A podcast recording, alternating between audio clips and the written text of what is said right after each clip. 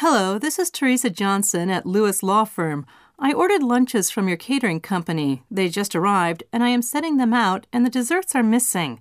The lunch starts in half an hour, so I need you to do something quickly.